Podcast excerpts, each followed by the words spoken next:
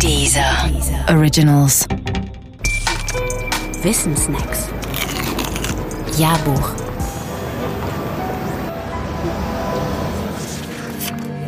Der Verkauf Alaskas. Wer Geld benötigt und Land besitzt, der ist oftmals gezwungen, sein Land zu Geld zu machen. So ist es wohl auch dem russischen Zaren Alexander II. ergangen. Nach dem sogenannten Krimkrieg stand er vor leeren Kassen und hatte kein Geld. Immerhin aber hatte er genug Land. Folgerichtig beschloss er, einen winzigen Zipfel seines weniger profitablen Landes zu verkaufen. Den Zuschlag bekamen nicht die Kanadier und auch nicht die Liechtensteiner, sondern die Vereinigten Staaten von Amerika. Der Kaufpreis damals 7,2 Millionen Dollar, auch aus heutiger Sicht so gut wie nichts. Und der Name dieses Zipfels lautete Alaska.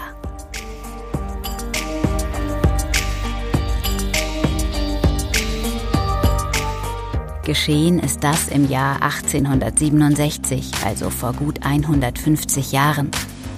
Alaska gehörte damals tatsächlich noch zu Russland. Der Grund dafür war der Däne Vitus Bering. Der nämlich hatte Alaska im 18. Jahrhundert auf einer Expedition entdeckt.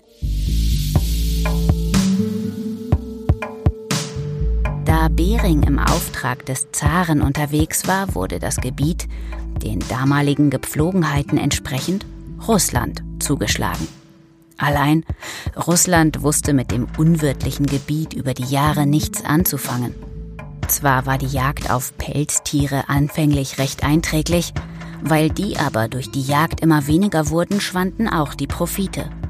Was also lag näher als die Veräußerung Alaskas, das zu jener Zeit noch russisch Amerika hieß? Doch für das unwirtliche Gebiet war es schwer, einen Käufer zu finden. Wer sollte schon an Alaska interessiert sein? Der Zar wandte sich aus militärischen Überlegungen nicht an das angrenzende Kanada. Kanada gab es damals zwar noch nicht in der heutigen Form, aber es war britisch. Und mit den Briten lag der Zar im Clinch. Deshalb suchte er die andere Macht in dieser Region auf und das waren die USA. Ein Land, das genau wie Russland in den Briten eher einen Feind als einen Freund sah. Für die USA war Alaska vor allem von strategischer Bedeutung. Und deshalb kauften sie es.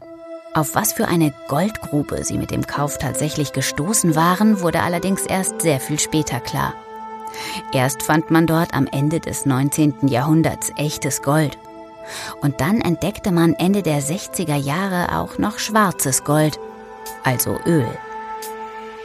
Übrigens, vor etwa zwei Jahren kamen Gerüchte auf, dass Alaska damals auch Liechtenstein zum Kauf angeboten worden sein soll.